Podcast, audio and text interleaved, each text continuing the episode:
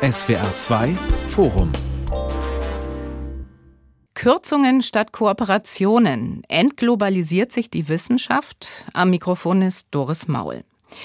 Gestrichene Stipendien, eingestellte Förderprogramme, die Ampelkoalition hat in der Wissenschaft sozusagen den Rotstift angesetzt. Das sorgt für heftige Debatten. Tausende Wissenschaftlerinnen und Wissenschaftler haben in den vergangenen Wochen mit offenen Briefen protestiert. Außerdem spaltet der Abbruch aller Kontakte nach Russland die Forschungslandschaft in Befürworter und Gegner dieser Form der Wissenschaftsdiplomatie. Ist die internationale Vernetzung der Wissenschaft also durch die Kürzungen gefährdet? Droht gar eine Art Blockbildung? Und wie sehr ist Deutschland von all dem betroffen? Darüber möchte ich in diesem SWR2-Forum diskutieren mit Professor Dr. Joybrato Mukherjee. Er ist Präsident des Deutschen Akademischen Austauschdienstes des DAAD mit Thomas Jörgensen, dem Leiter der Politikkoordination bei der European University Association. Das ist der größte Verband europäischer Universitäten und Fachhochschulen und hat rund 850 Mitglieder aus 48 Ländern. Und mit Professor Dr. Katja Becker. Sie ist die Präsidentin der Deutschen Forschungsgemeinschaft, der DFG, deren zentrale Aufgabe die Wissenschafts- und Forschungsförderung ist. Frau Becker, man könnte sagen, die deutsche Forschungsgemeinschaft ist gewissermaßen fein raus. Sie gehört zu den außeruniversitären Forschungseinrichtungen, die vom Pakt für Forschung und Innovation profitieren und damit sogar mehr Geld kriegen. Also Kürzungen auf der einen Seite, Budgetzuwachs auf der anderen. Sieht so eine konsequente Wissenschaftspolitik in einer globalisierten Welt aus? Ja, in der Tat, die DFG ist eine der fünf sogenannten Paktorganisationen, die im Rahmen des Paktes für Forschung und Innovation gefördert werden. Die DFG allerdings, und das gibt ihr eine besondere Stellung in diesem Konzert, ist eine Forschungsförderorganisation und keine Forschungsorganisation. Das heißt, bei uns können Mittel beantragt werden, primär von Universitäten, aber auch von Max Planck, Fraunhofer, Leibniz oder Helmholtz Instituten. Das DFG-Budget kommt daher ja wirklich dem gesamten System und natürlich insbesondere den Universitäten zugute. Herr Jürgensen, als Leiter der Politikkoordination bei der European University Association haben Sie vor Ausbruch des Ukraine-Krieges verschiedene Zukunftsszenarien für die Universitäten in Europa entworfen. Dann kam der Krieg und der Abbruch aller Wissenschaftsbeziehungen zu Russland. Vernetzung oder Entglobalisierung, in welche Richtung bewegen wir uns Ihrer Meinung nach? Ja, Entglobalisierung, nein. Aber das ist ganz deutlich, denke ich, dass die Wissenschaft jetzt in einem ziemlich hohen Maße eingebettet ist in einem politischen Kontext, was früher nicht so viel der Fall war. Und das gilt auch jetzt geopolitisch als ein Faktor. Und das heißt, es kommt da politische Drücke an der Wissenschaft, die vorher schwächer oder gar nicht da waren. Also Sie würden eine dritte Alternative hinzufügen, nicht nur Vernetzung oder Entglobalisierung, sondern Sie haben jetzt gesagt Politisierung. Schauen wir genau. mal, wie sich das im weiteren Verlauf der Diskussion noch manifestiert, beziehungsweise wie Sie das noch weiter ausführen können. Herr Mukherjee, zusammen mit der Alexander von Humboldt Stiftung ist Ihre Organisation, der Deutsche Akademische Austauschdienst, momentan ja am stärksten betroffen von den geplanten Haushaltskürzungen. Gefährden diese Kürzungen aus Ihrer Sicht die weitere Vernetzung der Wissenschaften auf internationaler Ebene? In der Tat, die Freunde von der Humboldt-Stiftung und wir sind im Moment in der sogenannten institutionellen Förderung, also in unserer Grundfinanzierung, die beim Auswärtigen Amt liegt, getroffen. Allerdings haben wir auch andere Geldgeber als DAD, verschiedene andere Bundesministerien und auch die Europäische Union. Dort haben wir andere Budgetentwicklungen. Aber beim Auswärtigen Amt ist es so. Wir sind ein bisschen überrascht gewesen, weil im Koalitionsvertrag dieser Bundesregierung noch andere Festlegungen getroffen wurden, nämlich dass AVH und wir beim DAAD genauso wie die sogenannten Paktorganisationen, die Katja Becker eben genannt hat, um drei Prozent jährlich institutionell gesteigert werden sollen im Budget. Das kommt jetzt ein bisschen anders im Haushalt 21, 22, 23. Ich denke nicht, dass es dazu führt, dass die Vernetzung, die unsere Kernmission ist, völlig brach liegen wird. Aber es macht natürlich einiges schwieriger und wir müssen schauen, wie wir die Einsparungen jetzt kurzfristig auch von einem Jahr aufs nächste vornehmen. Also schauen wir uns das doch mal konkret an. Gucken wir mal, was in Sachen Kürzungen tatsächlich passiert ist. In konkreten Zahlen sieht so aus, dass die sogenannte institutionelle Förderung des DAD durch das Auswärtige Amt von 2,4 Millionen im vergangenen Jahr auf 191 Millionen im kommenden Jahr reduziert werden wird. Die Alexander von Humboldt Stiftung, auch das haben Sie gesagt, muss auch Kürzung verkraften. Welche konkreten Folgen hat das für den DAAD und die Humboldt Stiftung, Herr Mukherjee? Ja, für uns bedeutet das, wir können ja nur kurzfristig bei ganz bestimmten Programmen agieren. Sie müssen sehen, dass wir ja oft mehrjährige Förderungen aussprechen, sei es für Stipendiaten, sei es für Projektförderungen. Es wird also heißen, dass alle Kurzzeitprogramme, sowas wie Vortrags- und Kongressreisen, Sommer- und Winterkurse, möglicherweise gar nicht angeboten werden im nächsten Jahr, dass wir bei den neu beginnenden Stipendien für mehrere Jahre um 50 Prozent reduzieren müssen. Das wird also heißen, dass wir nächstes Jahr rund 700 Langzeitstipendien weniger aussprechen können. Und um ein drittes Beispiel zu nennen, bei den Lektoraten wird es so sein, dass wir weltweit von den 90 oder 100 frei werdenden Stellen keine einzige nachbesetzen werden. Sie müssen wissen, wir sind an 450 Hochschulen weltweit auch mit Lektorinnen und Lektoren vertreten, die die deutsche Sprache und Kultur vermitteln. Dort werden nächstes Jahr 90 bis 100 Stellen frei. Auch hier werden wir eingreifen müssen, um die Einsparziele zu erreichen. Hm, das sind ja schon gravierende Folgen, die Sie da geschildert haben. Und ich habe es auch in der Anmoderation schon angedeutet, Fachverbände und äh, Wissenschaftler und Wissenschaftlerinnen, also es waren tatsächlich mehr als 3000 Wissenschaftler und Wissenschaftlerinnen, haben auf diese Kürzungen mit mehreren Protestbriefen reagiert unter der Überschrift Stop the Cuts. Und darin schreiben sie, Zitat, die geplanten Kürzungen werden die Internationalisierung von Forschung und Lehre, das Ansehen Deutschlands als Wissenschaftsstandort und die Reputation deutscher Universitäten und Hochschulen nachhaltig beschädigen. Sie gefährden die Zukunftsfähigkeit des deutschen Wissenschaftssystems. Frau Becker, sind diese Befürchtungen angemessen im Sinne von realistisch Ihrer Meinung nach? Ja, also aus meiner Sicht wäre es die falsche Entscheidung in solch einer Krisensituation, gerade wie der aktuellen, primär bei Wissenschaft und vor allem Forschung zu kürzen. Das hat, äh, denke ich, die Geschichte mehrfach gezeigt. Solche Kürzungen behindern zum einen natürlich die Planungssicherheit und die brauchen wir in der Wissenschaft und ändert natürlich auch, Sie haben das angesprochen, die Wahrnehmung Deutschlands aus internationaler Perspektive. Also auch die reine Symbolwirkung, denke ich, die darf hier nicht unterschätzt werden, weil sowas wird natürlich dann auch international kommuniziert und kommentiert.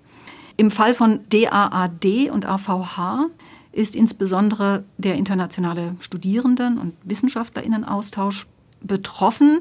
Dieser ist essentiell, um weiterhin auch langfristig Brücken zu stärken. Ich meine, Herr Mukherjee hat eben schon darauf hingedeutet hierauf und auch auf die, gerade die gute Reputation der Wissenschaft und diese langfristigen Brücken können wir in der jetzigen Situation nicht verzichten. Das Ganze hat natürlich auch einen soziokulturellen Impact, soziokulturelle Dimensionen. Und ich kann nur sagen, dass gleichzeitig natürlich auch die Investition neben diesen Austauschprogrammen in wissenschaftliche Projekte und die Themen der Zukunft dass die auch essentiell ist, um Innovations- und Zukunftsfähigkeit für kommende Generationen zu ermöglichen. Also unser Standort ist aktuell hochattraktiv und wir müssen, glaube ich, alle gemeinsam daran arbeiten, dass diese Attraktivität erhalten bleibt und hier auch gut balanciert bleiben innerhalb der einzelnen Allianzorganisationen.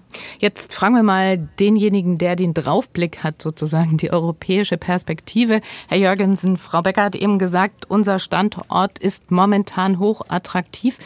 Entspricht das auch Ihrer Wahrnehmung? Ja, auf jeden Fall. Also Deutschland mhm. ist ja nach dem Austritt von Großbritannien wirklich der Forschungsmotor in Europa unbestritten. Und nicht nur wegen der Größe des Landes.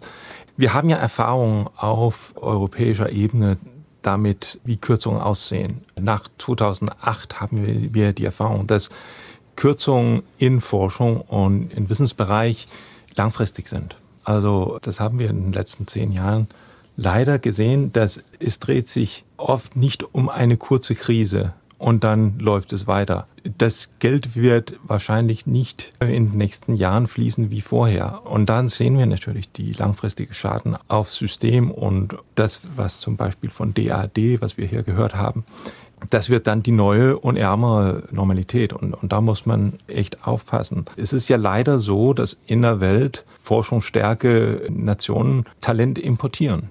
Und das gilt auch Deutschland. Und wie das System jetzt ist, kann man nicht ohne. Es gibt nicht eine einheimische Reserve, wo man die Doktoranden, die fehlen, holen kann. Es wird einfach Talent in allgemein fehlen. Und das hat diese langfristige negative Konsequenzen. Also Deutschland hat noch nicht seine Attraktivität verloren, aber man muss hier wirklich aufpassen.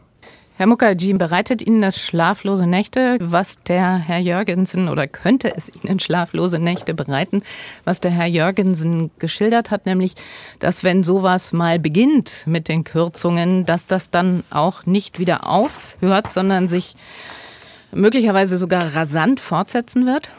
Wir haben in Deutschland ja Gott sei Dank parteiübergreifend und auch innerhalb der Bundesregierung ein klares Plädoyer, siehe Koalitionsvertrag für die Wichtigkeit der internationalen Hochschulzusammenarbeit, für wissenschaftliche Kooperation, internationalen Austausch.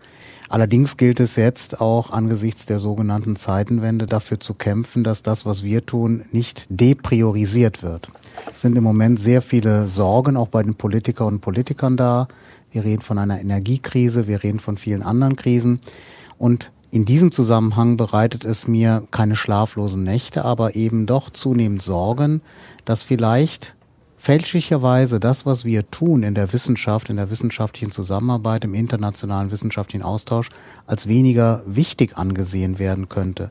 Das darf nicht passieren, denn das, was wir tun, ist keine Folklore der Völkerverständigung, sondern internationale wissenschaftliche Zusammenarbeit, der internationale Austausch von Studierenden und Wissenschaftlerinnen. Das schafft Vertrauen, das schafft eine Vertrauensbasis, auf der wir agieren müssen, wenn wir die großen Herausforderungen der Menschheit angehen wollen. Deswegen gilt es im Moment, glaube ich, auch sehr der Politik, der Öffentlichkeit, der Gesellschaft immer wieder vor Augen zu führen, was wir in den Wissenschaftsorganisationen gemeinsam arbeitsteilig leisten. Und dazu gehört eben auch der Austausch von Studierenden, promovierenden WissenschaftlerInnen.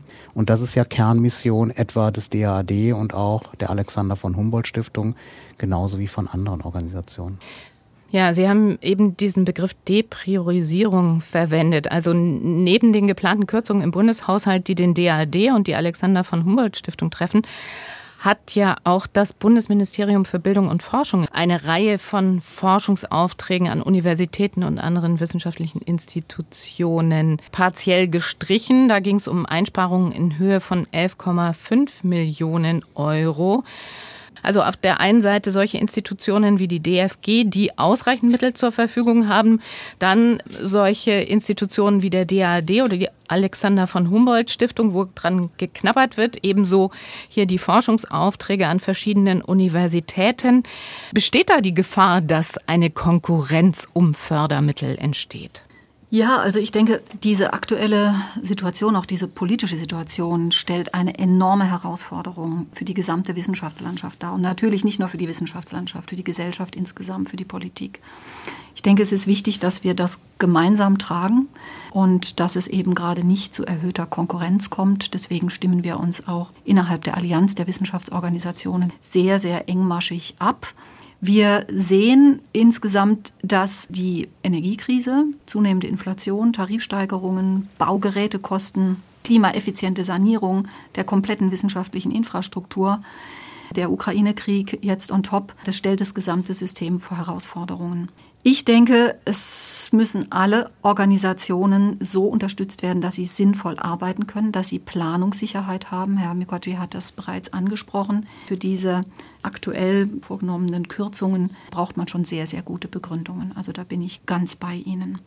Auf der Basis dessen jetzt als nächsten Schritt die PFI-Vereinbarungen aufzukündigen, ist denke ich dann aber auch nicht der Schritt. Die PFI-Vereinbarung müssen Sie noch kurz erläutern. Entschuldigung, ja genau. Das ist der Pakt für Forschung und Innovation. Achso, ja, Sie hatten jetzt die Abkürzung verwendet. Das ist ja eine Vereinbarung, die seit 2019 besteht oder dort fortgeschrieben wurde, gilt für die Paktorganisationen und sichert ihnen eben bis 2030 noch drei Prozent jährliche Mittelsteigerungen zu.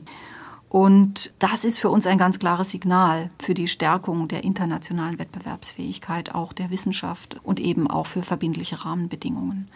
Alle Paktorganisationen, aber auch alle Allianzorganisationen brauchen Planungssicherheit, auch Stipendien, auch Austauschprogramme, aber natürlich auch wissenschaftliche Forschungsprogramme sind langjährig immer angelegt und das ist nichts, was man so mit ganz kurzfristigen Kürzungen irgendwie angehen kann.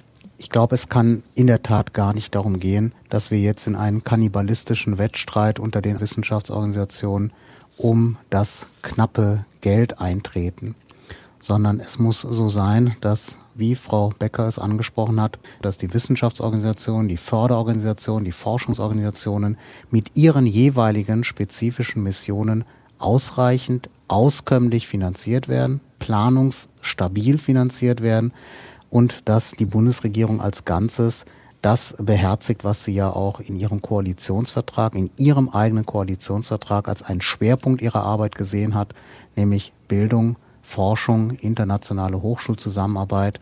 Das gilt es jetzt auch in Erinnerung zu rufen und nicht einzelne Akteure gegeneinander auszuspielen.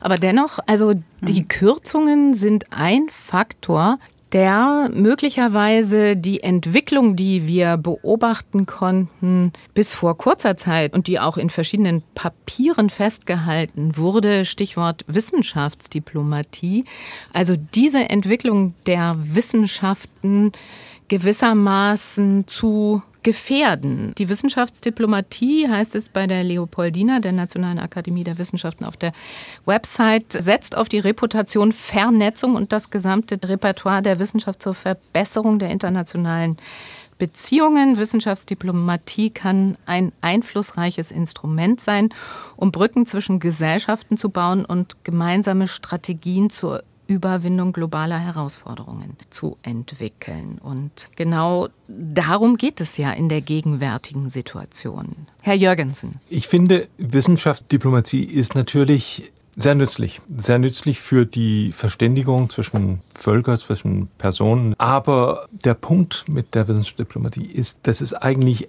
irgendwie abgelenkt werden muss von der, sagen wir, offiziellen Diplomatie.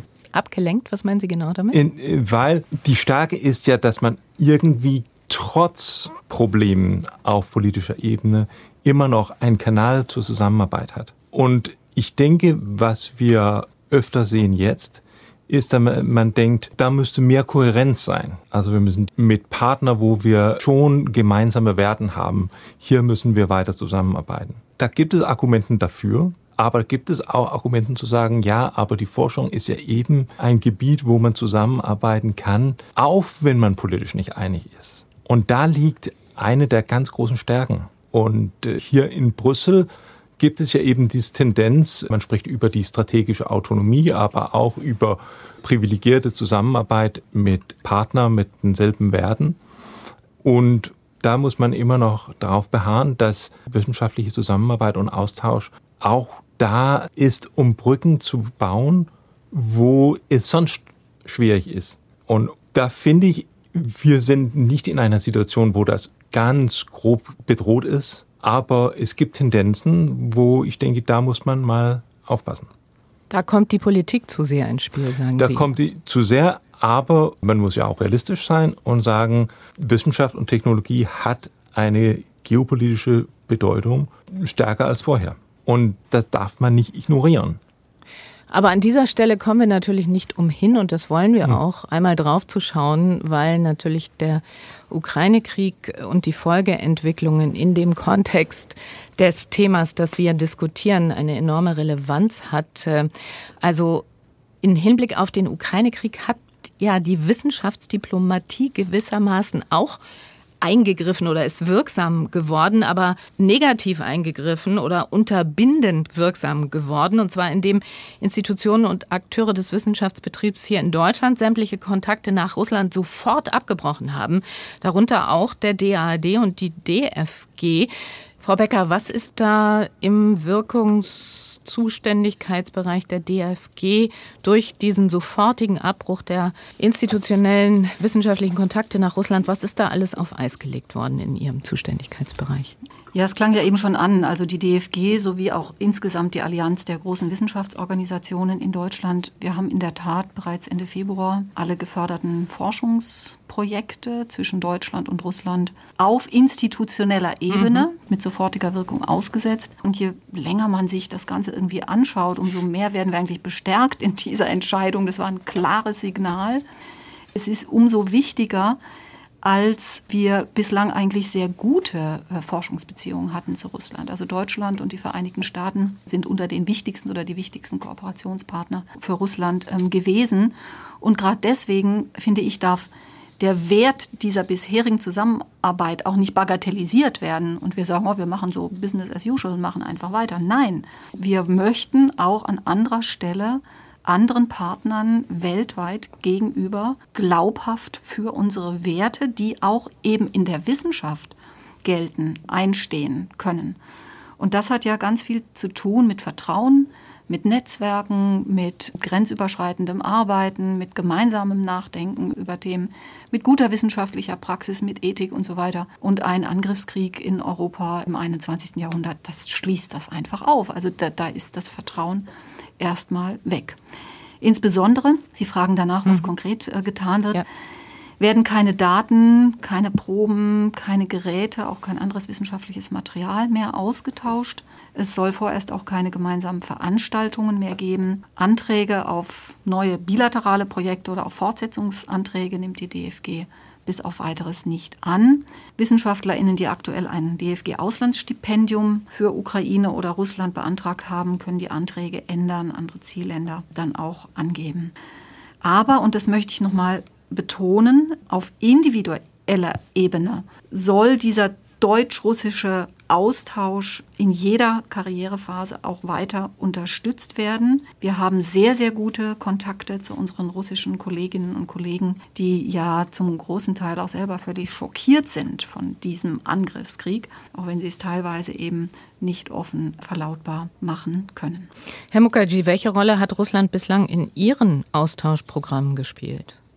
Eine sehr große Rolle. Man kann schon sagen, dass die Russische Föderation, der postsowjetische Raum, Osteuropa, Zentralasien einen Tätigkeitsschwerpunkt des DAD gebildet haben. Die Russische Föderation ist ein wichtiges Partnerland. 10.500 Studierende aus äh, der Russischen Föderation an deutschen Hochschulen. Das ist eine sehr große Gruppe, auch vor dem Krieg gewesen. Und natürlich sind die wissenschaftlichen Kooperationen zwischen Deutschland und Russland in unterschiedlichsten Fächern sehr stark ausgeprägt. Also Russland ist ein wichtiges Land und wird es natürlich auch bleiben. Da darf man sich nichts vormachen, wenn man die globalen Herausforderungen, Klimawandel, Klimaforschung, Pandemiebekämpfung etc. gemeinsam angehen will. Aber wie Katja Becker eben sagte, das muss man, glaube ich, auch ganz klar so sagen. Russland ist ein absoluter Ausnahmefall aktuell, weil Russland einen völkerrechtswidrigen Angriffskrieg gegen seinen souveränen Nachbarstaat vom Zaun gebrochen hat.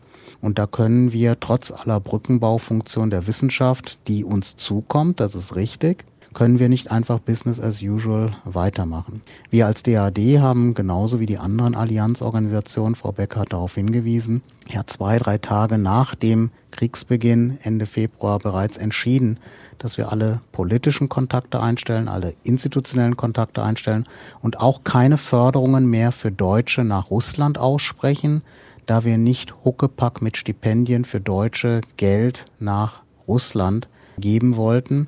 Aber es bleibt die Brücke natürlich offen für russische Studierende, russische Wissenschaftlerinnen, die nach Deutschland kommen. Und das ist uns auch sehr wichtig, dass diese Brücke erhalten bleibt. Und von daher ist das im Moment eine sehr schwierige Situation, gerade weil die russische Föderation so wichtig ist. Aber in dieser Situation muss es auch primär darum gehen, dass wir uns auch um das angegriffene Land kümmern, über das wir noch nicht gesprochen haben, nämlich die Ukraine. Denn der Krieg findet in der Ukraine statt.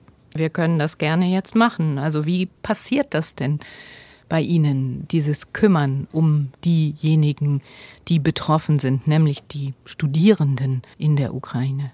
Das passiert sehr konkret, indem wir gemeinsam ja auch mit den anderen Organisationen von Anfang an uns solidarisch mit der Ukraine erklärt haben und auch Vorschläge unterbreitet haben, wie wir die Ukrainerinnen und Ukrainer, die zu uns kommen, unterstützen können. Es gibt eine nationale Kontaktstelle Ukraine, die wir als DAD aufgebaut haben, im Auftrag auch der Allianz und der Bundesregierung, über die sich die Ukrainerinnen und Ukrainer über Fördermöglichkeiten, Unterstützungsmöglichkeiten informieren können. Wir haben an allen deutschen Hochschulen, an allen Wissenschaftseinrichtungen, DFG, Stiftungen, die außeruniversitären Einrichtungen, Förderprogramme. Also da passiert unheimlich viel und das kann einen auch ein bisschen stolz machen, was die deutsche Wissenschaftslandschaft mit eigenen Mitteln zum überwiegenden Teil sehr kurzfristig auch auf die Beine gestellt hat.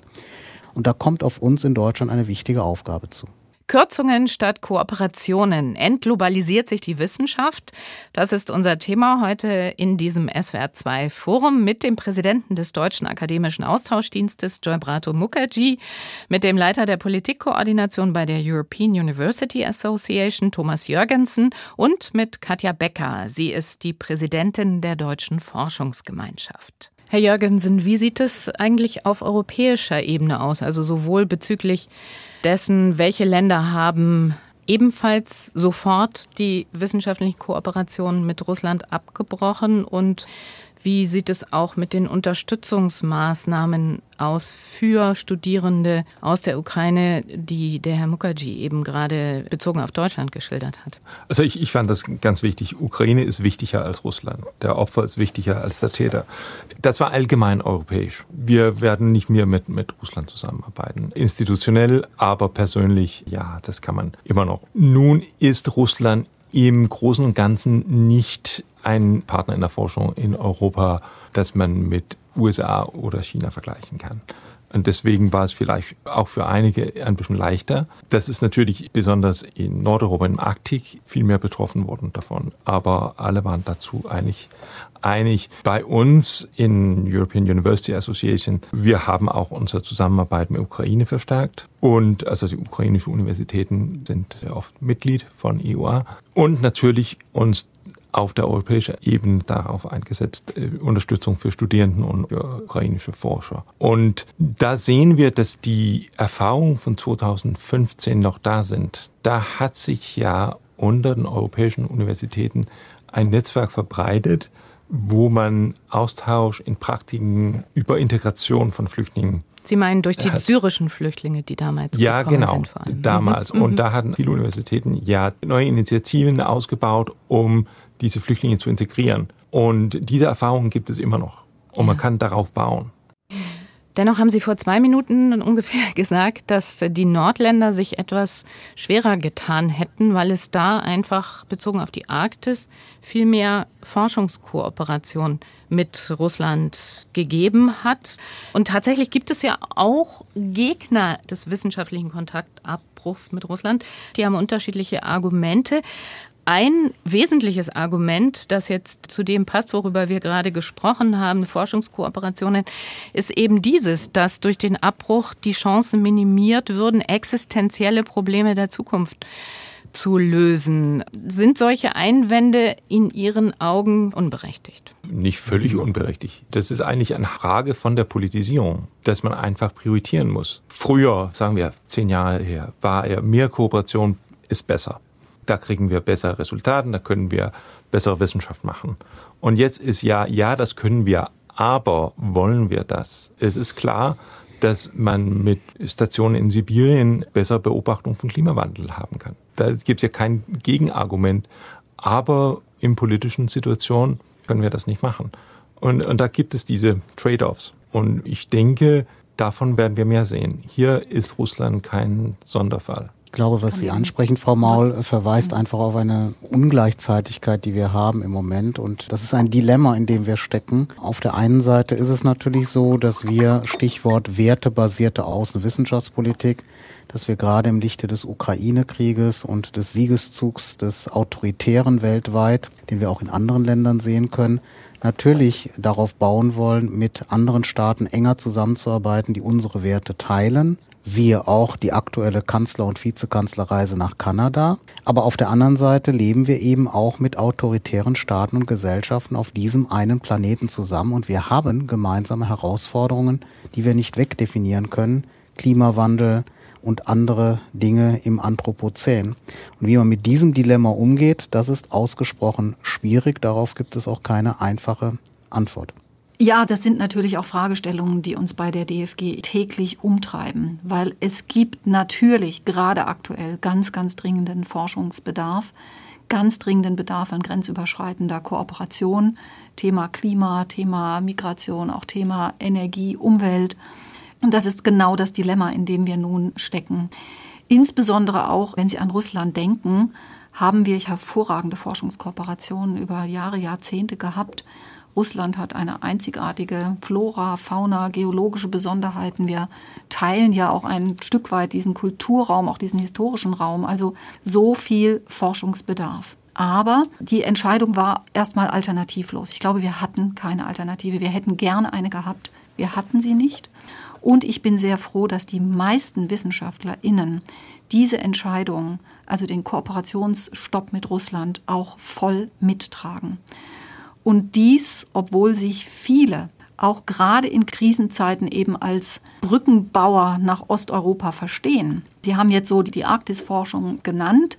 Das ist ein Aspekt, aber nehmen Sie die Slawistik, nehmen Sie Osteuropa-Studien oder auch Mathematik, Geografie, Natur, Technikwissenschaften, also Raumforschung. also die, ja, die Russen haben angekündigt, sich von der internationalen Raumstation ISS natürlich. zurückzuziehen ab 2024. Klar, und das ist furchtbar und das ist für die beteiligten WissenschaftlerInnen natürlich auch ganz, ganz schwierig. Die suchen jetzt nach Kooperationsmöglichkeiten, vielleicht auf andere Art und Weise. Die Projekte werden, das sei hier vielleicht nochmal betont, gerade auch von der DFG, auf deutscher Seite vollumfänglich weitergeführt und weitergefordert. Nur fällt halt gerade der russische Kooperation Kooperationspartner weg. Und wir müssen irgendwie schauen, wie wir mit dieser Situation sinnvoll umgehen. Vielleicht noch ein kurzer Aspekt. Herr Mukherjee hat es anklingen lassen. Wir müssen, denke ich, in Bezug auf die ganze Situation, die Russland betrifft, aber eben auch die Ukraine, kurzfristig, mittelfristig und langfristig denken. Und das ist etwas, womit wir alle uns gerade ja sehr intensiv befassen. Das heißt, kurzfristige Unterstützung der Ukraine, auch der WissenschaftlerInnen, die aus Russland zu uns, ich sage mal, fliehen. Da gibt es ja auch einige, die hier gerade auch wissenschaftliches Asyl mhm. gerade suchen. Mittelfristig müssen wir aber schauen, dass wir mit der Ukraine gerade auf Augenhöhe arbeiten. Deswegen sind wir mit unserer Partnerorganisation der National Research Foundation of Science in enger Verbindung und sind dabei, auch gemeinsame Ausschreibungen auf den Weg zu bringen, um eben die Forschung, die Forschungslandschaft in der Ukraine zu stützen. Und langfristig müssen wir natürlich auch gemeinsam an den Wiederaufbau der Infrastrukturen denken, daran denken, dass es ja keinen Brain Drain geben darf aus der Ukraine. Wenn wir jetzt alle geflüchteten Wissenschaftler hier aufnehmen und einbetten in das deutsche System, das tun wir natürlich im Moment, aber immer mit der Option der Möglichkeit der Unterstützung zurückzugehen, mhm. um dort dann auch weiter zu wirken. Also ich finde das wichtig, was Sie gerade gesagt haben. Ich möchte an dieser Stelle aber auch noch mal zurückgehen zu diesem Dilemma, das Sie angesprochen haben, weil es relevant ist im Hinblick auf das Thema unserer Sendung Vernetzung der Wissenschaft. Inwieweit geht sie weiter, beziehungsweise dieses Stichwort Entglobalisierung. Herr Mukherjee, der DAAD hat ja im Juli 2022, also dieses Jahres, ein Positionspapier unter dem Titel Außenwissenschaftspolitik für eine multipolare Welt veröffentlicht. Und darin plädieren Sie bzw. die Verantwortlichen des Deutschen Akademischen Austauschdienstes, die dieses Papier verfasst haben, aber ich nehme es an, Sie waren zentral beteiligt, für eine Außenwissenschaftsrealpolitik. Was ist eine Außenwissenschaftsrealpolitik? Wir haben damit Bezug genommen auf die Situation, die auch Herr Jörgensen angesprochen hat. Natürlich ist Wissenschaft nicht in einer Blase stattfindend. Das war es noch nie. Aber in der jetzigen Situation ist es noch stärker so, dass die Wissenschaft natürlich ihr Verhältnis auch zur Politik, zur Außenpolitik, auch zur Sicherheits- und Verteidigungspolitik klären muss. Denn Wissenschaft ist keine weiche Währung der Zusammenarbeit international, sondern eine harte Währung. Wirtschafts-, Wissenschafts-, Technologieführerschaft sind ganz harte Linien der eigenen Entwicklung. Und deswegen müssen wir als Wissenschaftsorganisation uns darüber Gedanken machen, wie wir in einer realen Welt, also realpolitisch mit den Gegebenheiten wie einem Ukraine-Krieg umgehen, wie wir damit umgehen, dass andere Staaten Wissenschaft gar nicht so einsetzen, wie wir es tun, dass in Staaten die wichtig sind.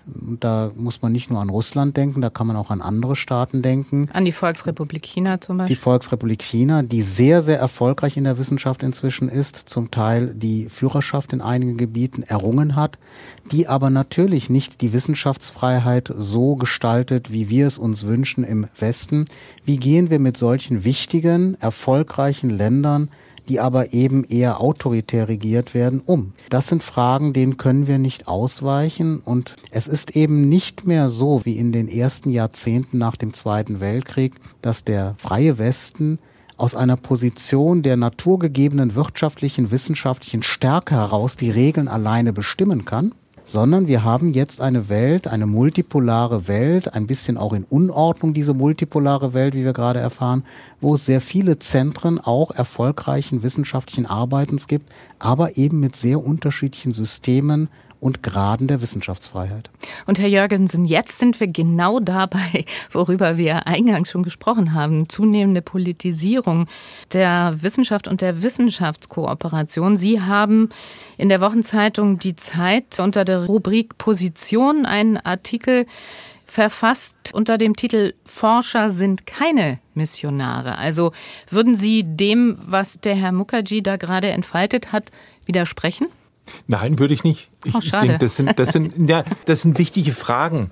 Aber da muss ein bisschen Ambivalenz da bleiben, denke ich. Und sagen, ja, es gibt autoritäre Systeme. Ja, die sind wie China in eigenen Gebieten sehr stark. Manchmal ist es problematisch, mit diesen Systemen zu arbeiten. Manchmal kann man Werteunterschiede ausblenden. Und das finde ich schon wichtig, weil Werten sind riskant. Es ist sehr schwierig, über Werten einen Kompromiss zu finden. Sehr oft endet das in Konflikt. Und da ist die Wissenschaft ja nützlich, weil man das irgendwie ausblenden kann und sagen, ja, wir haben verschiedene Werten, wir arbeiten in verschiedenen Systemen, aber wir sind zusammen neugierig auf der Welt.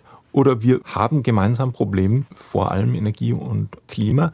Und trotz unserer Unterschieden können wir hier zusammen und vielleicht nur zusammen Lösungen finden. Da muss eine gewisse Inkohärenz und Ambivalenz da bleiben. Ja, diese Ambivalenz haben Sie auch ausgedrückt. Manchmal kann man Werte ausblenden, haben Sie, glaube ich, gesagt.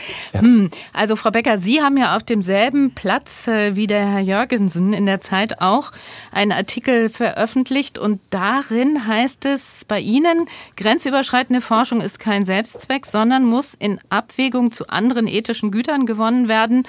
Das klingt ziemlich eindeutig nach moralgeleiteter Wissenschaftsdiplomatie, oder? Ja, vielleicht kann man es auch Moral nennen. Zum Beispiel jetzt Kriterien für eine Wiederaufnahme der Beziehungen zu Russland zu finden. Mhm. Ne? Das wäre ja mal so ein Beispiel. Ist in der Tat sehr schwierig. Im Moment haben wir eine sehr komplexe Gemengelage in Wissenschaft, Politik, Gesellschaft. Wir suchen intensive Möglichkeiten, irgendwie eine Lösung zu finden. Die Wissenschaft, denke ich, unterstützt alle liberalen Kräfte dabei, die eben auch diskursiv irgendwie versuchen vorzugehen, die sich austauschen wollen, die kooperieren wollen. Auch in Russland die Kräfte, die sich gegen den Krieg aussprechen. Vielleicht gibt es irgendwann auch wieder gemeinsame Konferenzen, um den Ukraine-Konflikt, die Rolle, den Handlungsspielraum einzelner Akteurinnen auch wissenschaftlich irgendwie zu beleuchten. Das könnten dann zum Beispiel Anknüpfungspunkte sein für so eine Wiederaufnahme der offiziellen Beziehungen. Aber Sie haben völlig recht. Es gibt, ich möchte sagen, es ist mehr als Rahmenbedingungen. Es sind eigentlich Grundbedingungen des wissenschaftlichen Arbeitens.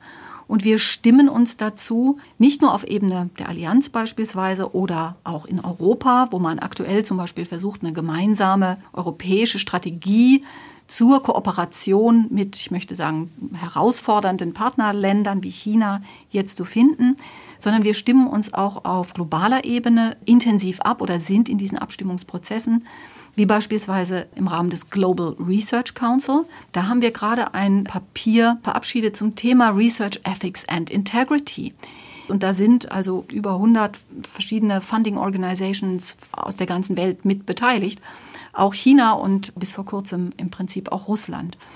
Herr Jürgensen, Sie sagen ja, so kleine Unterschiede muss man vielleicht noch hinnehmen. Und ich glaube, ja, im Moment muss man sie teilweise hinnehmen, darf aber nicht aufhören, darauf hinzuwirken, dass wir ein globales Verständnis davon bekommen, was gute Wissenschaft ist und was die Grundbedingungen, auch die ethischen, die rechtlichen Grundbedingungen, die gute wissenschaftliche Praxis, Themen wie Gleichstellung, wie Tierschutz, wie IT-Sicherheit und so weiter, dass wir da zunehmend ein gemeinsames Verständnis davon entwickeln. Da bin ich eigentlich völlig einig. Genau. Wenn man das konkret machen und sagt, ist das Problem, dass das System an sich anders ist? Oder ist mhm. das Problem, dass hier ethische Standards verschieden sind?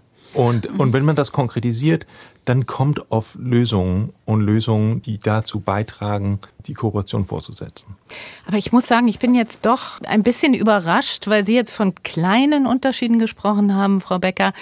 Meine Beobachtung bislang war eher die, dass sich doch die Werte zwischen der westlichen Welt und der zunehmenden Anzahl von autoritären Staaten auf dieser Welt immer weiter auseinanderentwickeln. Also Russland ist jetzt das extremste Beispiel, aber China, die Volksrepublik ebenso. Wir haben osteuropäische Staaten, die sich in diese Richtung bewegen. Also insofern, ich habe immer noch den Begriff Entglobalisierung im Kopf natürlich in dieser Sendung und droht nicht aufgrund der Unterschiedlichkeit der Werte doch eher eine Entnetzung statt eine zunehmende Vernetzung, wenn wir das wirklich ernst meinen und äh, wenn die Entwicklung wirklich weiterhin in diese Richtung einer Außenwissenschaftsrealpolitik geht, wie der Herr Mukherjee sie vorhin erläutert hat. Mhm. Ja, also dieser Begriff kleine Unterschiede, das war ja sozusagen eher so ein bisschen eine Replik, dass wir beide wissen oder wir alle eigentlich wissen, es gibt Unterschiede und wir sind uns dieser Unterschiede sehr wohl bewusst.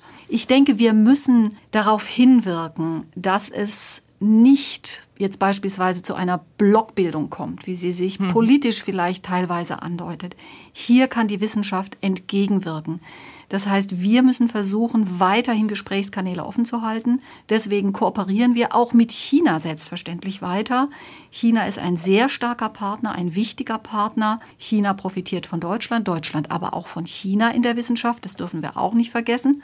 Das heißt, es ist zu beiderseitigem Benefit und vor allen Dingen trägt es bei zur Lösung der aktuellen dringenden wissenschaftlichen Probleme. Wie sollen wir über Klimaschutz nachdenken ohne China? Meine Hoffnung ist nach wie vor, dass es der Wissenschaft gelingt, diese Diskrepanzen Stück für Stück auszugleichen. Das war jetzt im Prinzip schon das Schlussstatement von der Frau Becker. Jetzt würde ich die anderen beiden noch bitten. Herr Mukherjee, vielleicht Sie als nächstes unter der Überschrift Entglobalisiert sich die Wissenschaft ein kurzes Schlussstatement abzugeben. Ich glaube, die Begriffe Globalisierung, Entglobalisierung sind ja eher Begriffe, die aus dem wirtschaftlichen Bereich stammen. Unsere Mission in der Wissenschaft war, ist und wird bleiben, für die Internationalisierung der Wissenschaft weltweit zu sorgen, gerade in dieser Zeit, wo es zunehmend in der Politik auch zu Sprachlosigkeit zwischen Staaten, Regierungen, Gesellschaften kommt. Da kann die Wissenschaft einen Beitrag zu leisten, Brücken zu bauen, über gemeinsame Projekte, gemeinsame Austauschprozesse, eben auch im sogenannten vorpolitischen Raum Gemeinsamkeiten zu definieren, in Kontakt zu bleiben. Wir dürfen ja eines nicht vergessen, trotz aller Unterschiede, und die wird es auch immer geben zwischen 200 Staaten und sehr unterschiedlichen Kulturen, auch in moralischer, ethischer Wertehinsicht. Wir alle leben auf diesem einen Planeten gemeinsam zusammen und wir haben planetare Herausforderungen, denen sich kein Staat und keine Gesellschaft entziehen kann. Und da kommt, glaube ich, der Wissenschaft die Rolle zu, internationale Austauschprozesse zu fördern, damit wir diesen Herausforderungen auch begegnen können. Und ich glaube, in der Wissenschaft gibt es niemanden ernstzunehmenden, der für eine echte Entflechtung, Entinternationalisierung, Deinternationalisierung eintritt. Herr Jürgensen. Ja, ich würde sagen, in Globalisierung nein. Das globale Wissenssystem lässt sich so nicht abbauen. Aber was wir schon sehen, ist eine, sagen wir, risikobewusste Vernetzung. Man weiß, man muss zusammenarbeiten, aber man weiß jetzt auch mehr als früher, es kann hier verschiedene Risiken geben. Sicherheitsmäßig, ethisch, politische Risiken. Und ich denke, mindestens teilweise eine Antwort konkretisieren wir die Risiken, damit wir sehen, was ist riskant und dann bleibt der Rest offen. Und die Welt der Wissenschaft muss offen bleiben. Kürzungen statt Kooperationen entglobalisiert sich die Wissenschaft. Das war das Thema in diesem SWR2 Forum. Es diskutierten Thomas Jörgensen, Leiter der Politikkoordination bei der European University Association, Professor Dr. Joybrato Mukherjee, Präsident des Deutschen Akademischen Austauschdienstes und Professor Dr. Katja Becker, Präsidentin der Deutschen Forschungsgemeinschaft. Ihnen allen herzlichen Dank für diese Diskussion. Mein Name ist Doris Maul. Ich wünsche Ihnen einen schönen Abend.